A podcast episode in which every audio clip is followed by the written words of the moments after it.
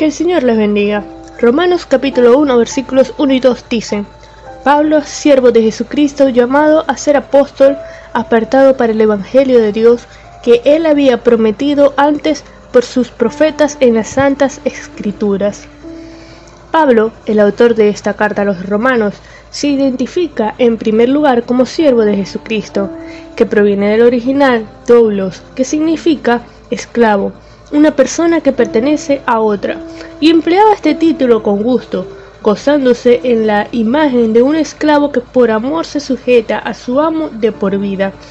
Pero también se identifica como apóstol, alguien que es enviado con autoridad delegada, a través del llamamiento que Dios le había realizado, y agrega que había sido apartado para. No dice que estaba apartado de algo, sino apartado para la predicación del Evangelio. El para le da sentido y propósito a la separación. En algunas ocasiones, cristianos hacen énfasis en estar separados de algo, y en este caso, el creyente que se separa de algo tendrá una vida espiritual árida, tendiendo a convertirse en legalista, siendo capaz de desglosar una larga lista de cosas que no hace, como si se tratase solamente de la vida sacrificial en la cual se dejan cosas. Pablo en primera de Tesalonicenses 1, versículo 9, describió todo lo contrario y dice así el texto, porque ellos mismos cuentan de nosotros la manera en que nos recibisteis y cómo os convertisteis de los ídolos a Dios para servir al Dios vivo y verdadero.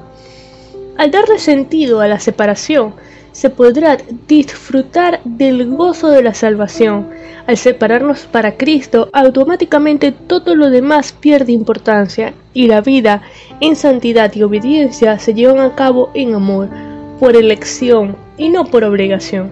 Si revisamos las escrituras encontraremos que el Evangelio, las buenas nuevas de salvación, fue prometido a lo largo de todo el Antiguo Testamento cuyo mensaje está contenido en Juan 3:16, porque de tal manera amó Dios al mundo que ha dado a su Hijo unigénito para que todo aquel que en él cree no se pierda, sino que tenga vida eterna. Y el mismo apóstol Juan, en su primera epístola, en el capítulo 4, versículo 19, dijo, nosotros le amamos a Él, porque Él nos amó primero.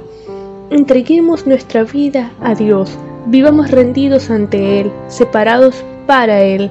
Por su amor con que nos amó, disfrutemos de su presencia y del gozo de su salvación. Vamos a orar. Señor, te damos gracias por tu amor, por tu bondad, por tu misericordia. Gracias porque nos amaste primero. Gracias por tu gracia. Gracias por el Evangelio.